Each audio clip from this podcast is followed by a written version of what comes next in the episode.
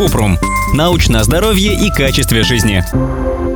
Правда, что у волос есть предел, дальше которого они не растут. Кажется, потенциал роста моих волос до ушей, и я никогда не отращу волосы до лопаток. Кратко. На длину волос влияет генетика человека. Определенного порога роста нет, но у кого-то волосы действительно растут до колен, а у других едва доходят до шеи. Потом рост сильно замедляется. Кроме того, длина волос зависит от ухода. Даже если генетические волосы могут вырасти до пояса, но при этом за ними неправильно ухаживают, то волосы будут чаще ломаться и, соответственно, длинными не станут.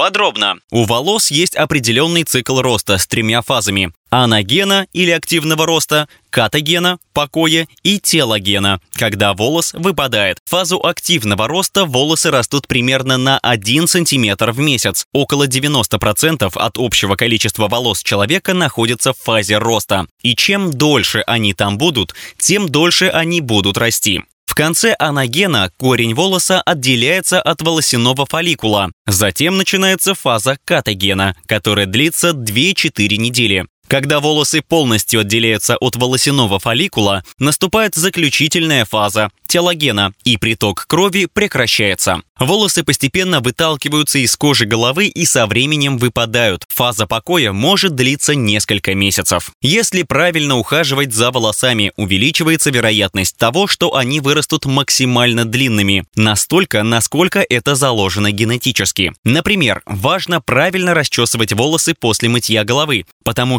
что влажные волосы более хрупкие и их легче повредить. Американская ассоциация дерматологов рекомендует осторожно расчесывать влажные волосы широкой зубчатой расческой. Если у вас прямые волосы, дайте им немного высохнуть, а если вьющиеся, всегда расчесывайте, пока они влажные. Если часто использовать фен или утюжок для выпрямления волос, это может повредить волосы и сделать их ломкими. Поэтому, чтобы сохранить волосы здоровыми и длинными, можно использовать средства для термозащиты. Как еще защитить волосы от повреждений? По возможности давать им сохнуть на воздухе, использовать самый низкий уровень нагрева фена, ограничить время, когда горячая расческа или щипцы для завивки касаются волос, использовать эти инструменты раз в неделю или реже.